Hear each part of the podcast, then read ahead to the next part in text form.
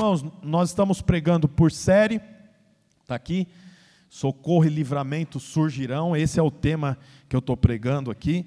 Tenho pregado sobre esse tema é, utilizando o livro de Esther, né? nós estamos falando sobre Esther, o livro de Esther, que é um livro histórico.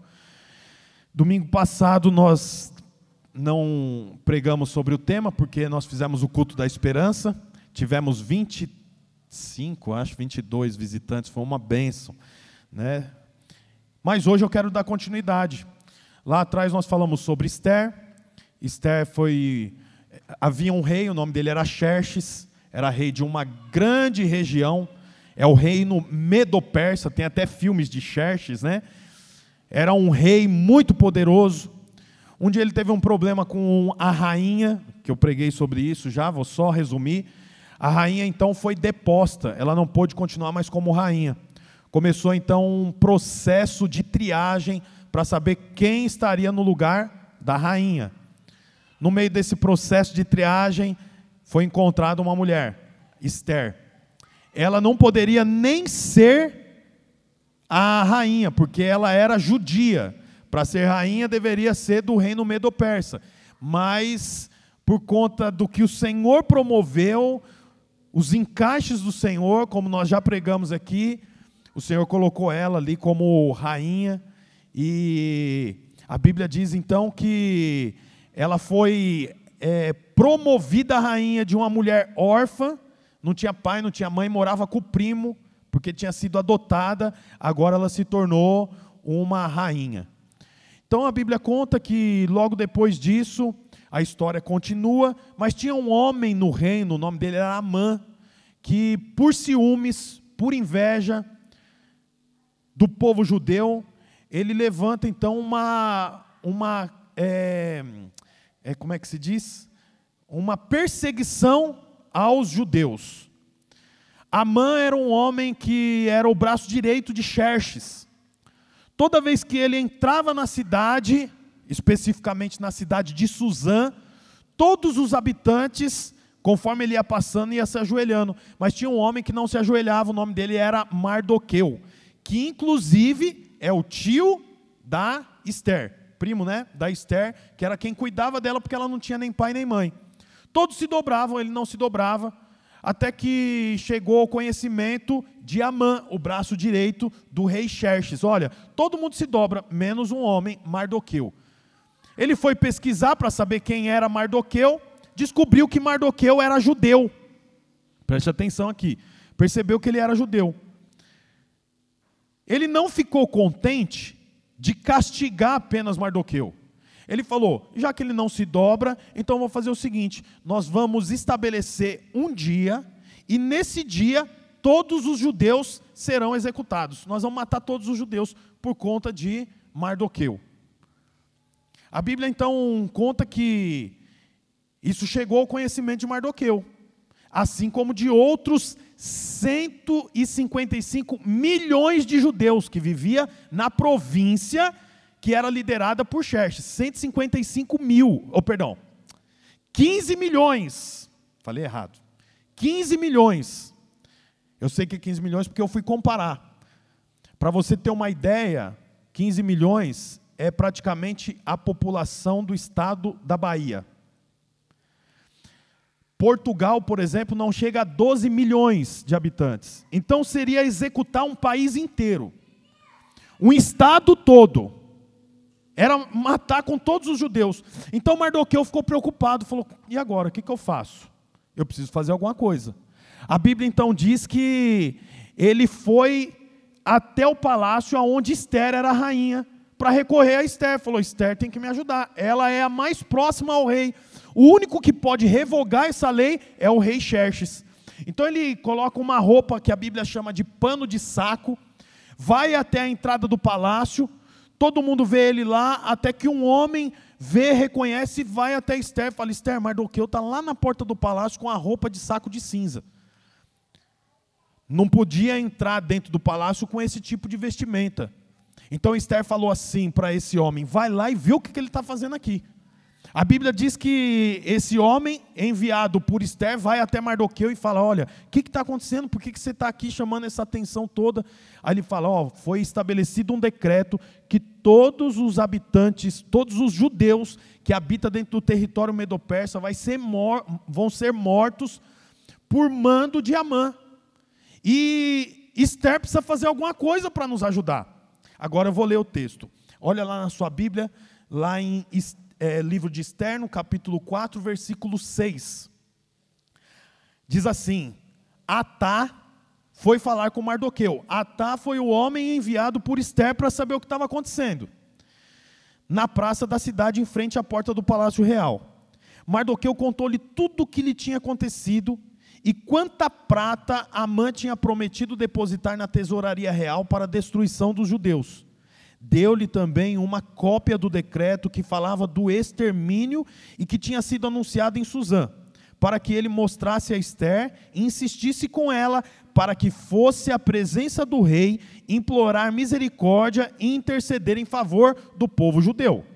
Então ele vai para a frente do palácio, um homem enviado por Esther vai lá, pergunta o que está acontecendo, ele conta tudo e fala: Esther precisa interceder pelo seu povo ao rei. Esse homem retorna para o palácio e fala para Esther o que ele falou, o que Mardoqueu falou. Vamos ver lá no versículo 9. Atá retornou e relatou a Esther tudo o que Mardoqueu lhe tinha dito. Então ela o instruiu que dissesse o seguinte para Mardoqueu. Agora é a resposta de Esther para Mardoqueu todos os oficiais do rei e o povo das províncias do império sabem que existe somente uma lei para qualquer homem ou mulher que se aproxime do rei no pátio interno, sem por ele ser chamado.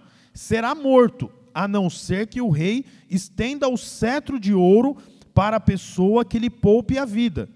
E eu não sou chamado à presença do rei há mais de 30 dias. Então o que está acontecendo? Mardoqueu pede para ela se posicionar, ir até o rei e interceder pelo povo. Mas existe uma regra, uma lei. Qual é a lei? Ninguém pode ir à presença do rei, isso para o costume medo-persa. Ninguém podia chegar até o rei sem ser chamado pelo rei. Se essa pessoa chegasse diante do rei sem ter sido chamado pelo rei, ela seria morta, a menos que o rei estendesse o cetro, como se dissesse: tudo bem ela chegar perto de mim. E Esther diz: ainda que eu sou princesa, faz 30 dias que o rei não me chama. Porque o rei Medo-Persa tinha um harém de mulheres.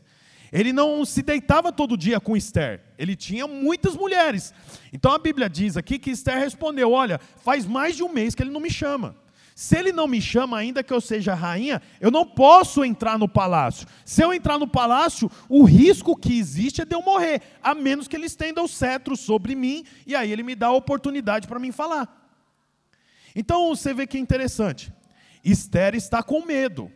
Ainda que há, há uma perseguição para o seu povo, ainda que existe um risco iminente de todos os 15 milhões de judeus serem mortos, iria ser como mais ou menos um horário marcado de um dia, de um mês, aonde quem visse um judeu mataria o judeu estava tudo certo. Seria uma chacina a nível nacional. Ainda que existia toda essa prerrogativa, o que, que ela diz? Eu não posso. Como é que eu vou chegar lá? Eu vou morrer? Se eu chegar lá, é, eu estou morto. Eu estou morto, aliás. Você vê que, que interessante. Esther pensava que ela estava poupando a própria vida não indo até o rei. Mas mal ela sabia que ela já estava praticamente na lista de morte do rei. Porque o rei falou que todos os judeus, inclusive do palácio, tinha lá também uma observação, tinha um parágrafo. Todos os judeus, inclusive os judeus que morassem no palácio real, seriam mortos. Então ela diz para Mardoqueu: Eu não posso entrar na presença do rei. Se eu entrar na presença do rei sem ser chamada, eu corro o risco de morrer. Mas ela não sabia que ela já estava em risco de morte, porque ela era judia. Aí olha a resposta de Mardoqueu, lá no versículo 12. A resposta dele é assim, ó. Quando Mardoqueu re recebeu a resposta de Esther, mandou dizer-lhe: Não pense que pelo fato de estar no palácio do rei, você será a única entre os judeus que escapará. Pois se você ficar calada nessa hora, socorro e livramento é o tema que nós estamos pregando, socorro e livramento surgirão de outra parte dos judeus, mas você e a família do seu pai morrerão. Quem sabe se não foi para um momento como esse que você chegou à posição de rainha. É aqui que eu quero gastar mais tempo. Você sabe, Mardoqueu está falando para ela assim: você não entrou no palácio para o seu próprio benefício. Você não entrou no palácio para você dormir numa boa cama. Você não entrou no palácio para estar num, num, num lugar que não tem goteira. Você não entrou no palácio para comer me, as melhores frutas, o melhor pão, o melhor azeite, o melhor vinho. Você não entrou no palácio para você estar tá isento dos problemas. Você não entrou no palácio apenas para se beneficiar. Você entrou no palácio para um propósito. Quando eu percebi isso aqui, você sabe, é muito parecido com a gente. O Senhor não te chamou para o palácio, o Senhor não te chamou para ser acompanhante dele só para o seu benefício. O Senhor não me chamou só para o meu benefício. O Senhor não me chamou para fazer parte da casa dele. O palácio é a casa do rei. Esther era órfã já era para ter morrido, ela não era criada pela avó, não era criada pelo tio, era criada pelo primo. Você sabe, ser criado pela avó não é a melhor escolha, o melhor é ser criado pelo pai, pela mãe. Ser criado pelo tio, pela tia, não é a melhor escolha, a melhor escolha é ser criado pelo pai e pela mãe. Mas ser criado pelo primo, puxa, eu não conheço ninguém que foi criado pelo primo. É, é porque acabou todas as opções. Esther não tinha opção nenhuma quando menos parece que ela se torna rainha. De tantas mulheres, o rei falou: ela vai ser a rainha. De todas as mulheres, ela era a rainha. Você sabe, o Senhor não te escolheu para você morar com Ele, só para você ter o benefício. Eu sou crente. Glória a Deus, aleluia. Não, o Senhor te chamou para morar com Ele, o Senhor te chamou para fazer parte da casa dele, para momentos de dificuldade, como o que nós passamos na pandemia. Se essa igreja permaneceu na pandemia, é porque teve irmãos que entenderam que habita na casa do Senhor, mas não só para o benefício. Você sabe, eu me lembro lá em Araucária, nossa igreja era pequena, nós pagávamos um aluguel que não era barato, nós tínhamos aluguel de uma casa para os kids, porque o prédio não comportava todos. Nós tínhamos o seminário com dez jovens, comendo, bebendo, dormindo. Eu me lembro que quando começou a pandemia eu fiquei muito preocupado. Eu acho interessante que nós não estávamos reunindo no prédio. O que teve de irmãos que foi na minha casa para entregar o dízimo foi absurdo. Gente que nunca tinha dizimado. Foi na minha casa me chamar, pastor, está aqui o dízimo. Você sabe, são irmãos que entenderam que não fazem parte da casa de Deus para o benefício. Mardoqueu fala: será que você não foi morar no palácio exatamente para esse momento, para o momento de dificuldade? Para o momento que as coisas não vão bem? Você sabe, na igreja é interessante porque tem, tem gente para dar é, conselho para o pastor, para dar, é, é, como é que é? Sugestão. Mas você sabe, nós precisamos de irmãos também que estejam dispostos a trabalhar, a estar à frente por quê? Porque eu não fui chamado pelo Senhor apenas para me acomodar e estar tá no palácio, dormindo bem, comendo bem. Não, não é isso. A Bíblia mostra aqui que Esther foi chamada para fazer com que os judeus se perpetuassem, porque aqui, irmãos, a gente pode não perceber, mas a história, a história, para você ter uma ideia, Amã, que foi o homem que propôs matar todos os 15 milhões de judeus, até hoje quando se fala Amã no meio dos judeus, eles batem o pé. Amã é o símbolo do demônio para eles. Por quê? Porque se o plano de Amã é executado, Jesus não tinha nascido, porque ele veio dos judeus. Se o plano de Amã tivesse executado, nós não tínhamos esse, todas essas histórias aqui, ó, que nos trouxe vida tantas outras vezes.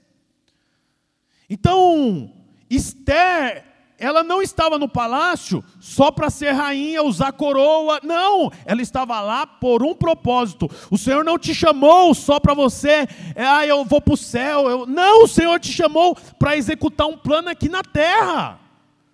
O Senhor te chamou para você entregar os seus melhores dias para o Senhor, os seus talentos para o Senhor. O Senhor te chamou para você gastar a vida para Ele. Você precisa entender isso. Servir ao Senhor, irmãos, não é como torcer para um time. Eu torço por Palmeiras, Palmeiras está indo bem. Amém. Glória a Deus. Está indo bem, vai ganhando. Eu vou no estádio. A gente torce feliz da vida, né? Agora eu fico pensando no torcedor do Santos, por exemplo. 20 anos que não ganha nada, é uma tristeza. Aí você vai conversar de futebol com o Santista, ele fala assim: é, pois é, pois é. Vem, vem, vem.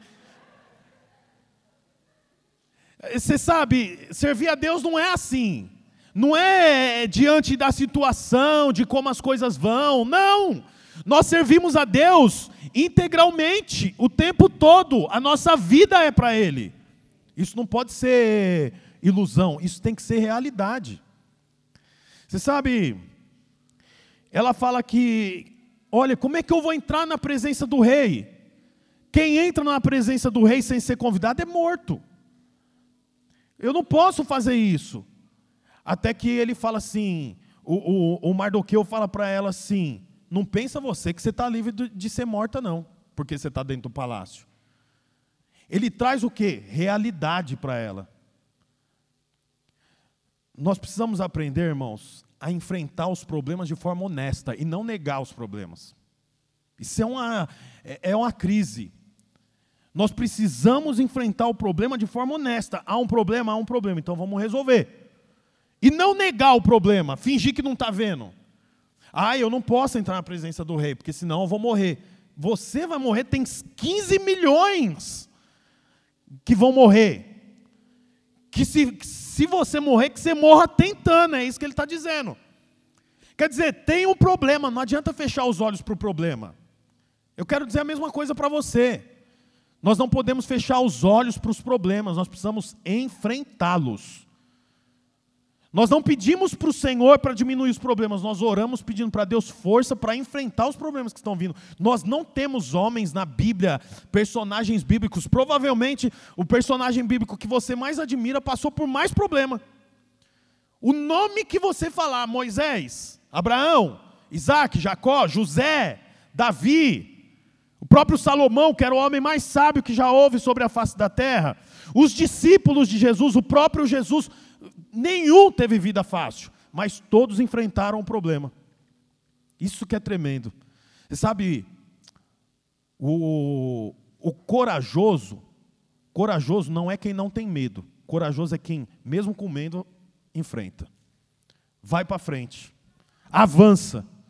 A Bíblia mostra para nós que é isso que Mardoqueu fala. Olha, enfrenta o problema. Não adianta você negar. Não adianta você fechar seus olhos. E é curioso, o que, que Mardoqueu pede para ela? Olha lá, ó, versículo 13. Mandou dizer: Não pense que pelo fato de estar no palácio do rei, você será a única entre os judeus que escapará. Pois se você ficar calada nessa hora, socorro e livramento surgirão de outra parte. O que, que Mardoqueu está pedindo para ela? Fala. Se você ficar calada nessa hora, quer dizer, gente calada tem uma grande chance de não experimentar de socorro e livramento. Esse era o ponto que eu queria chegar. É o que Mardoqueu está dizendo aqui, ó. Se você ficar calado nessa hora, socorro e livramento surgirão, mas não vai vir de você, e no final você e a casa do seu pai serão exterminados. Porque socorro e livramento está relacionado com o poder da fala. Você tem que falar, é isso que ele diz. Ele não põe a responsabilidade nela de resolver o problema, ele põe a responsabilidade nela dela abrir a boca e falar. Vai lá e fala. É isso que ele está dizendo. Ele não fala o que, que ela tem que dizer, ela, ele fala assim: vai e abre a boca. Eu quero ler alguns versículos aqui que eu separei, que fala sobre isso. Quem tiver no data show aí, fica atento que para mim acelerar, vocês quiserem ir anotando. Provérbios 18, 21 fala assim, ó: A morte e a vida estão no poder da língua, e que bem e quem e que bem quem bem a utiliza come do seu fruto. Olha isso. A morte e a vida não está no poder do revólver. A morte e a vida não está no poder do homem mau, do homem bom. A morte e a vida está no poder da língua. E quem bem a utiliza, come do seu fruto. O que, que Mardoqueu falou para Esther? Vai lá e fala. Por quê? Porque morte e vida está no poder da língua. Se você utiliza bem a sua língua, você come de bons frutos. Olha que sério isso. Se a gente lê o livro de Tiago, o que, que ele fala? Ele fala assim que a língua é o menor dos músculos, mas tem poder para botar fogo em uma floresta inteira. Ele fala assim que a língua, ela é como o timão de um barco. É a peça menor do barco, mas é o que direciona o barco todo. É, o Tiago fala assim, ó, você vê o tamanho do cavalo, a força que o cavalo tem? Quem controla ele, controla ele por intermédio do quê? Do freio na boca. Então você vê, isso aqui é um ensino para nós. Esther era frágil, estava insegura, mas Mardoqueu indica ela a falar. Eu quero dizer uma coisa para você, irmão: você tem que falar. Você precisa falar. Porque a vida e a morte está na língua, o poder da tua língua. Se você é uma pessoa que murmura o tempo todo, reclama o tempo todo, você vai comer o que? Morte. Mardoqueu fala para ele, para ela, vai lá e fala. Se você não falar, livramento e surgirão livramento e socorro surgirá de outra parte. De que parte? De outra parte de alguém que vai usar a boca para falar. Você sabe, nós precisamos aprender a declarar a palavra do Senhor, as verdades. Seu casamento é ruim? É ruim. Não adianta mentir, é ruim mesmo. Mas você tem que declarar a verdade. Uns dias atrás eu falei aqui sobre fato e verdade. Sua vida financeira é ruim? É fato que é ruim, mas eu fico com a verdade. Então eu declaro as verdades bíblicas. O problema é que é difícil para a gente entender isso. Por quê? Porque nós estamos acostumados a fazer. Então nós precisamos fazer algo sobre as nossas finanças. Eu preciso fazer algo sobre o meu casamento. Para de fazer que não vai resolver. Você precisa falar. Declara. Quando seu marido estiver lá dormindo, declara, declara o Senhor Jesus que ele é educado. Eu declaro que ele é cheiroso declaro que Ele é carinhoso, é uma bênção, declaro que Ele é o melhor pai que nós podíamos ter aqui na nossa casa para os meus filhos. Eu declaro, Senhor, que Ele tem sabedoria para lidar com as finanças. Declaro que você não está vendo. Não tem problema. Sabe por quê? Porque o poder da vida e da morte está na boca, está na língua. Olha o, o texto de Efésios, capítulo 4, versículo 29. Diz assim: não saia da vossa boca nenhuma palavra torpe, e sim unicamente a que for boa para edificação. Se não edifica, fica quieto. Palavra torpe não é só palavrão, palavra torpe é uma palavra de desânimo. Palavra torpe é uma palavra que coloca as pessoas para baixo. Palavra torpe é, é uma palavra de desânimo. Não saia da sua boca isso, pelo amor de Deus. Puxa, o marido antes vivia bebendo, gastava dinheiro com cigarro, era um, uma tranqueira. Aí se converte, aí ele quer vir na campanha de oração, ele quer vir na oração, no, no, na reunião de diaconato, ele quer participar do Kids, ele quer. Aí a mulher começa: Nossa, só quer saber de igreja. Ai, meu Deus, que droga.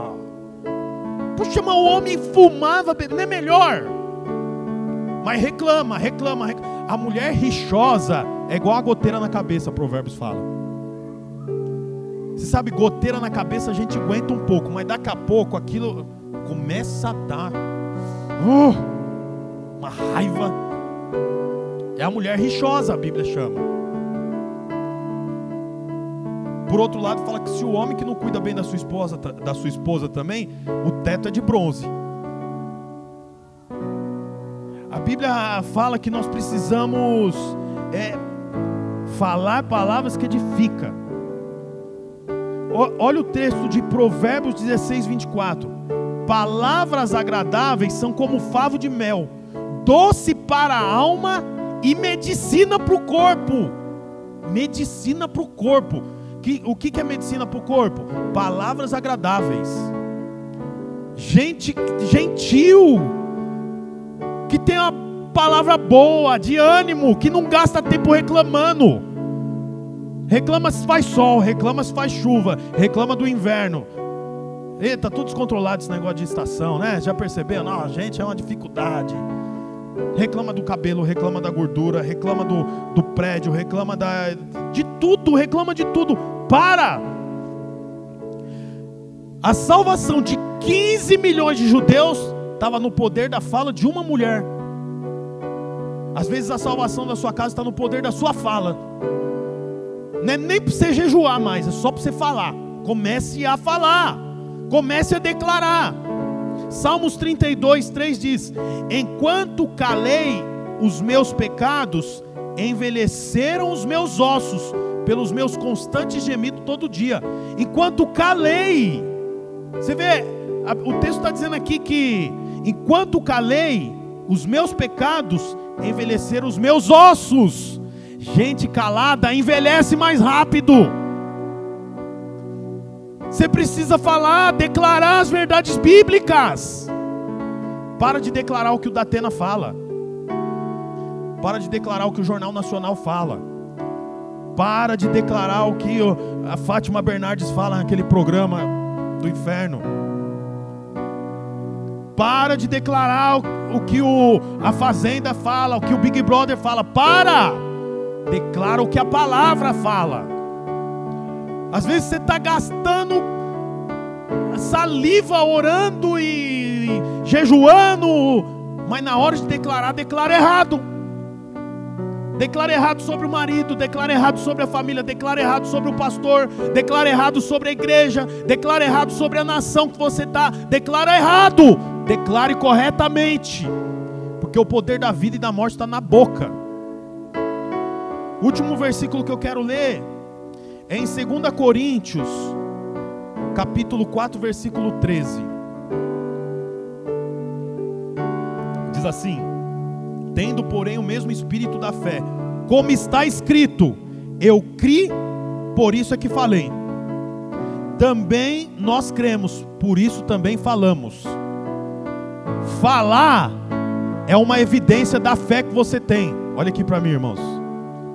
Falar é uma evidência da fé que você pratica. Cri, por isso falei. Você só fala se você crê. Não é falei, por isso cri. É cri e falei. Você crê, então agora você declara. Tem uma história na Bíblia sobre um casal, Isabel e Zacarias. Eles não podiam ter filhos. Era estéreo. Até que apareceu um anjo e falou para Isabel assim, ó, você vai, você vai ficar grávida. Ela fala, mas como? Eu não posso. A partir de agora você está grávida. Aí ela fala, como é que eu falo para o meu marido? O anjo falou, deixa que eu falo com ele. Aí o anjo apareceu para ele, falou assim, ó, você vai ter um filho, o nome dele vai ser João, João Batista, ele vai preparar o caminho para o Senhor. Aí ele fala assim, não acredito. Como é que eu faço? A Bíblia descreve assim: como que eu faço para ter certeza? Ele pergunta para o anjo. O anjo fala assim: Como você não crê, você só vai voltar a falar quando seu filho nascer. Nove meses mudo. Tem um detalhe importante nessa história. Zacarias era sacerdote. Os judeus têm uma festa que é a festa do perdão nacional todos os judeus se reúnem e um sacerdote entra no tabernáculo para representar todos os judeus. Os judeus ficam todos esperando para fora do tabernáculo e o sacerdote entra para dentro. Depois de algum, momento, algum tempo, o sacerdote sai e todos os judeus comemoram porque ele não morreu lá. Isso significa que o perdão foi aceito pelo Senhor. A Bíblia fala que eram muitos sacerdotes, foi lançado a sorte, a sorte caiu sobre Zacarias. Zacarias não tinha filho. Ele entra para dentro para fazer o trabalho do sacerdote no dia do perdão nacional, Yom Kippur. Quando ele está ali dentro, o anjo fala para ele: Você vai ter um filho. Ele fala assim: Como que eu faço para ter certeza? O anjo falou: Você vai ficar mudo nove meses. Você só vai voltar a falar daqui nove meses. Pode voltar. Ele sai, tá todo mundo esperando. Quando ele sai, todo mundo esperando a resposta dele. Hum, hum, hum. Não podia, não, não conseguia falar. Tava. Nesse dia, os, os judeus tudo, mas o que, que aconteceu com esse homem? Que ele entrou falando, agora não fala mais. Aceitou o nosso perdão?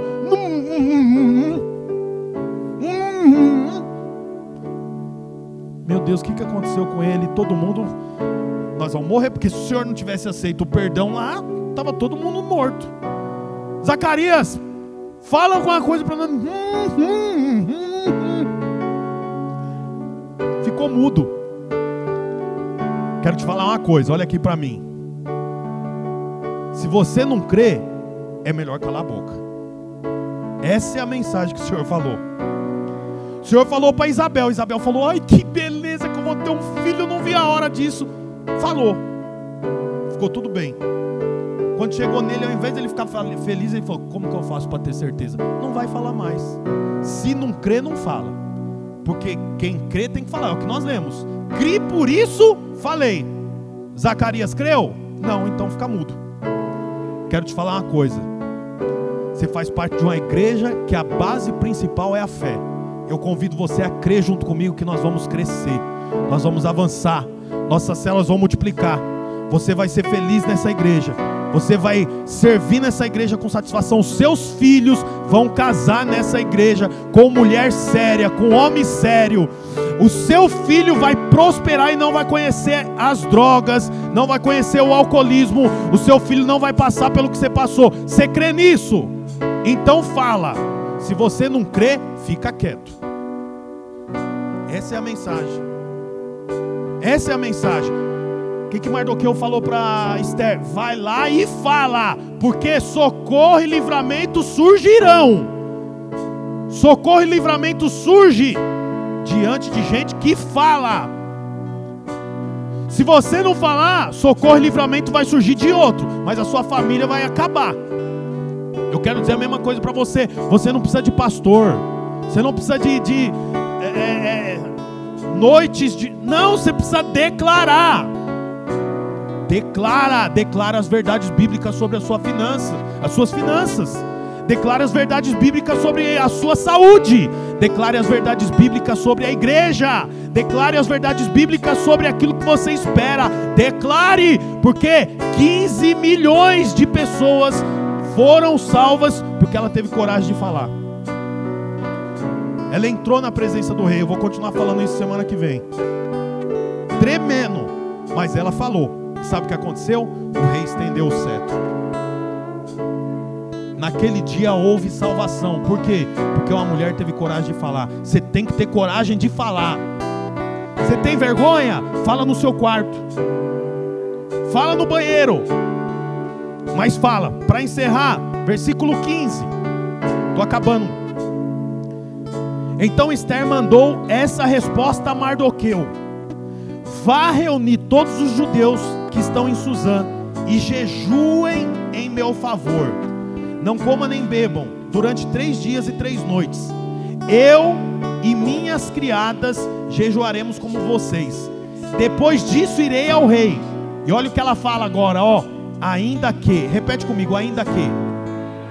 Ainda que seja contra a lei, se eu tiver que morrer, morrerei.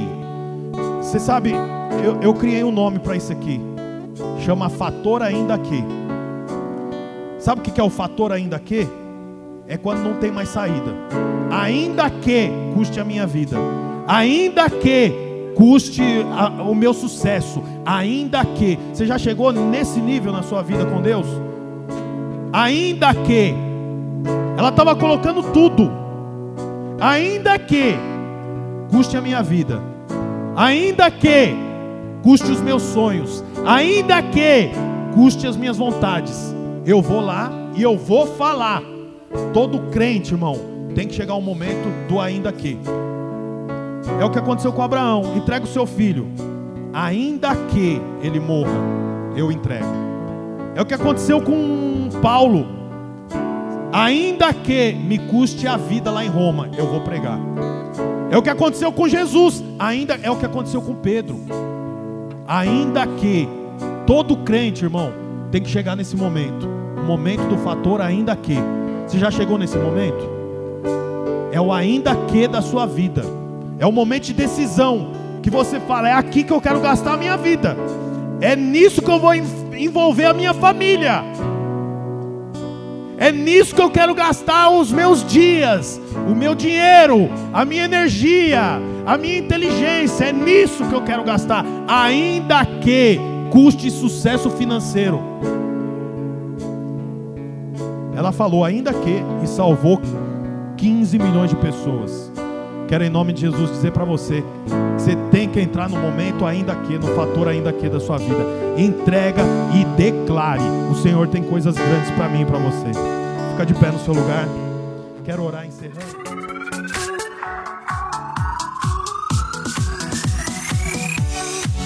Olá, você acabou de escutar mais uma de nossas pregações. Eu quero aproveitar e te fazer um convite para que você venha aqui nos conhecer pessoalmente em um dos nossos dois cultos, às 10 da manhã ou às 18 horas. Também aproveite e nos siga nas redes sociais para mais informações. Deus abençoe e até mais.